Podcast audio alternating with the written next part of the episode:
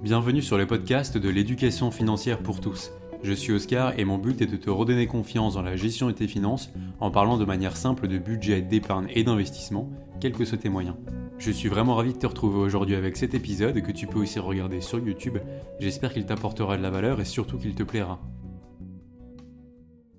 Bonjour et bienvenue dans ce nouvel épisode dans lequel on va continuer à voir ensemble les notions indispensables pour bien gérer ses finances. Si tu n'as pas vu la première partie, fonce savoir juste après, ça vaut le coup. L'idée avec ces deux épisodes, c'est d'expliquer les bases qui te permettront de développer de nouveaux points de vue sur l'argent pour mieux réussir ta vie financière. Alors aujourd'hui, focus sur trois points essentiels et on attaque tout de suite avec le premier, le couple rendement-risque. Si tu te rappelles bien, dans l'épisode précédent, on avait terminé en parlant des investissements et de la croissance qu'ils peuvent apporter. Cette croissance, elle va être possible grâce au rendement de tes investissements. Plus ton rendement est élevé, meilleures seront tes performances évidemment un rendement de 2%, comme un bon livret bancaire par exemple, ça va doubler ta mise à peu près en 35 ans. Alors qu'un placement à 5%, comme un investissement locatif assez classique, le fera à peu près en 15 ans. Sauf qu'à 10% par an, tu vas faire x2 tous les 7 ans. Mais il ne faut pas oublier l'autre face de la pièce. Le rendement d'un placement, ça va être pair avec son risque. Et comme disent les Américains, il n'y a pas de repas gratuit. Les rendements à deux chiffres sont mouillés la chemise, ça n'existe tout simplement pas. En règle générale, le rendement grimpe avec le risque encouru par l'investisseur, sans quoi personne n'investirait dans le produit.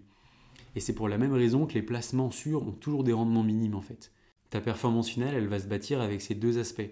Elle va à la fois être entraînée par le rendement brut, mais aussi par les pertes que tu vas probablement subir un jour ou l'autre avec un placement risqué. Il faut vraiment que tu te renseignes à fond sur les risques de tes investissements, parce qu'il en existe vraiment des tas selon les actifs. Par exemple, on peut retrouver les risques liés au marché dans lequel tu investis, la volatilité des prix, euh, la faillite d'une plateforme ou d'une entreprise. Euh, on peut aussi avoir le défaut d'un prêt, c'est-à-dire son non-remboursement. Euh, la vacance locative ou des impayés de loyer. En fait, il y en a vraiment des tas.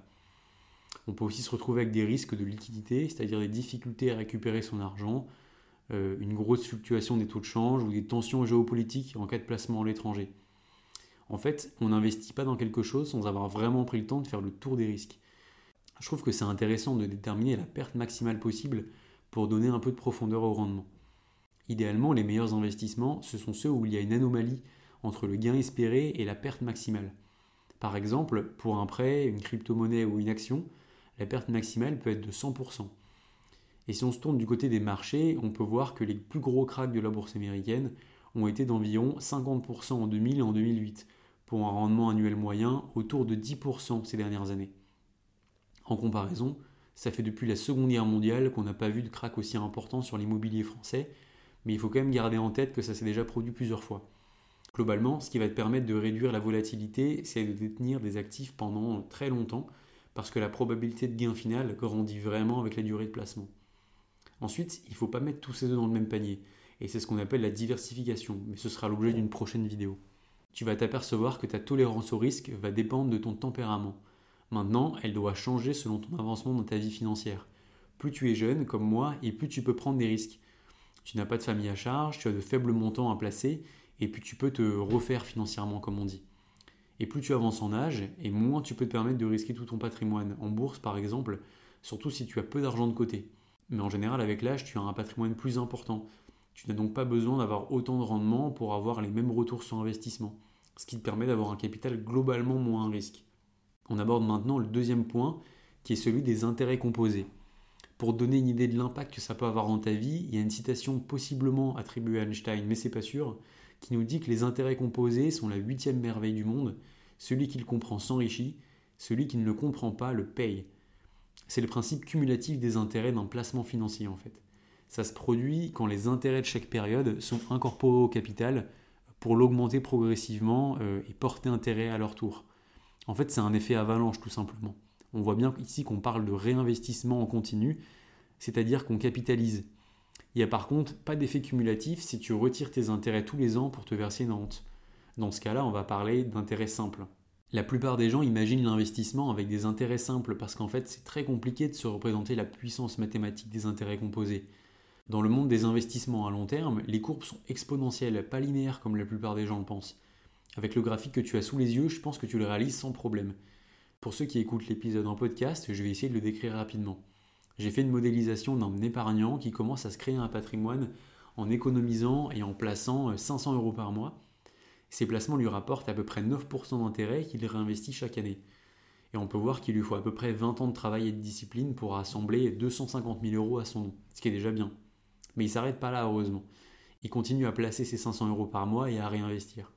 Il a raison parce que la troisième décennie va lui rapporter 500 000 euros de plus. Et la quatrième, c'est encore 1 250 000 euros de plus qui vont tomber dans sa poche.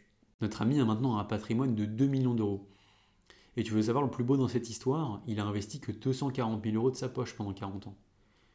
Je crois que tu comprends là où on veut en venir. Le meilleur allié de cet effet avalanche, c'est le temps en fait. Plus longtemps tu réinvestis les intérêts et plus ta plus-value sera spectaculaire. L'importance de la durée d'investissement, c'est vraiment le message clé à retenir dans cette partie. Le temps pourra faire tout le travail à ta place si tu commences tôt.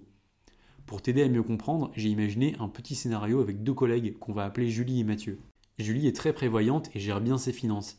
À 20 ans, elle décroche son tout premier boulot et elle commence à placer 500 euros par mois à 9% d'intérêt par an. Alors oui, elle commence fort. Elle conseille à son collègue Mathieu de faire pareil, mais il voit pas l'intérêt pour l'instant. Il trouve que la retraite, c'est quand même dans longtemps. Alors bon, 10 ans passent et Julie et Mathieu ont maintenant 30 ans. Julie, elle a d'autres projets, donc elle stoppe son versement de 500 euros après avoir injecté au total 60 000 euros en 10 ans dans ce premier investissement. Mais elle est rusée, elle continue à réinvestir tous les intérêts. Mathieu, il a depuis gagné un peu en maturité et après avoir parlé avec Julie, il commence lui aussi la même stratégie qu'il va tenir pendant les prochaines décennies. 30 ans passent et on les retrouve tous les deux maintenant à 60 ans. Les deux collègues font un bilan de leurs finances respectives. Mathieu, au total, il a versé 180 000 euros de sa poche. Il termine par contre avec un joli pactole de 950 000 euros juste avant la retraite. Julie, elle, n'a versé que 60 000 euros dans ce placement. Sauf que Mathieu s'étrangle en apprenant que la valeur du portefeuille de Julie est de 1,5 million d'euros. Est-ce que tu arriverais à expliquer à Mathieu d'où vient cette énorme différence? Si tu as bien compris le principe cumulatif des intérêts composés, tu pourrais lui dire que c'est le fruit de 10 ans de différence et de sa méconnaissance des lois de l'argent. Alors avec tes investissements, surtout commence tôt. Après tout ce qu'on a vu ensemble, te voilà enfin prêt pour en apprendre un petit peu plus sur un des grands outils du monde financier, la dette. Selon l'utilisation que tu en fais, elle peut te permettre de formidablement t'enrichir ou te mener tout droit à la faillite. Tu peux emprunter de l'argent pour financer tout un tas de dépenses, à la fois des actifs et des passifs. C'est le bon moment pour tester la mentalité de ta famille par rapport à l'argent. Quand tu étais petit, comment est-ce qu'on parlait des dettes? Souvent dans les milieux populaires, on retrouve la banalisation de l'utilisation de la dette sous forme de prêt à la consommation, pour financer l'achat d'une voiture ou de mobilier par exemple. Alors que dans la classe moyenne, on retrouve plus souvent le conseil de ne pas s'endetter pour des passifs. Et à raison, en fait c'est un conseil ultra important. Payer des intérêts pour un passif sur lequel tu vas souvent faire une moins-value, c'est faire un investissement dans le mauvais sens, le sens qui va vers la pauvreté en fait. Ces modes de financement basés sur le crédit se généralisent malheureusement beaucoup trop en France, après avoir fait leur victime aux États-Unis. Il faut vraiment les oublier, c'est pas normal de devoir emprunter pour s'acheter une voiture ou payer une télévision en 5 fois. Malheureusement, si tu ne peux pas payer tes passifs comptants, ils sont trop chers pour toi malgré ce que voudra faire croire à la société de consommation. Maintenant, je t'ai dit que la dette pouvait aussi être un formidable vecteur d'enrichissement dans le cas où tu finances des actifs avec. On appelle ça l'effet de levier. Et ça, les familles d'investisseurs et d'entrepreneurs l'ont très bien compris. C'est d'ailleurs l'outil magique pour profiter de l'inflation. Je te renvoie vers l'épisode dédié pour découvrir ça. Maintenant, je vais essayer de te montrer la puissance de l'effet de levier avec un seul exemple. Imagine, alors là il va y avoir des chiffres, que tu achètes un appartement vendu 150 000 euros avec l'aide d'un crédit bancaire. Le banquier, il va en général te demander de mettre un apport de 10-15% du prix à peu près, soit 20 000 euros de ta poche dans l'exemple. Pour un crédit sur 20 ans, euh, tu as une mensualité de remboursement que j'ai calculée à 760 euros en comptant les divers taxes, les charges de copropriété, l'assurance et puis quelques travaux euh, de temps en temps, l'appartement va te coûter en moyenne 875 euros par mois. Si tu arrives à le mettre en location à 750 euros, tu dois donc payer de ta poche 125 euros tous les mois, tout compris, soit à peu près 30 000 euros sur toute la durée du remboursement. Donc en fait, si on fait le point, au bout de, de 20 ans de crédit, tu as un appartement payé à 100% qui t'aura coûté à peu près 20 000 euros d'apport plus 30 000 euros d'effort, tu as donc payé 50 000 euros pour un appartement qui en vaut plus de 200 000. Bon, j'espère que je t'ai pas donné trop mal à la tête avec ces chiffres, mais c'est une bonne façon de se rendre compte de la magie des effets de levier bancaire. Maintenant, venons-en aux mises en garde. En ce moment en France, le taux d'endettement maximum, c'est 35% de tes revenus. Alors il ne faut pas le gâcher sur de la consommation ou sur un placement médiocre. Ensuite, il va être vraiment important de bien maîtriser les risques de ton support d'investissement quand tu utilises la dette. Par exemple, quand tu veux emprunter pour acheter de l'immobilier, le banquier s'assure que ton profil concorde avec le montant emprunté et il va juger de la solidité de ton projet. Son boulot, en fait, c'est d'évaluer le risque. En fait, c'est très dangereux d'utiliser l'effet de levier quand tu ne maîtrises pas parfaitement les risques de ton investissement. Par exemple, imagine que tu places un ordre en bourse avec un effet de levier x5, euh, comme tu peux l'avoir sur certaines plateformes. Si la bourse monte de 10%, tant mieux pour toi, tu vas donc gagner 50%. Pas mal, hein? Oui, mais si la bourse perd 20%, et je te rappelle que c'est ce qu'elle a fait depuis le début euh, de l'année 2022, tu auras perdu 100% de ton argent. Et c'est d'ailleurs pour ça que les banquiers ne prêtent que dans le cadre d'un achat immobilier ou du financement d'une entreprise en fait. Parce que le risque pour eux est beaucoup plus maîtrisé qu'en bourse.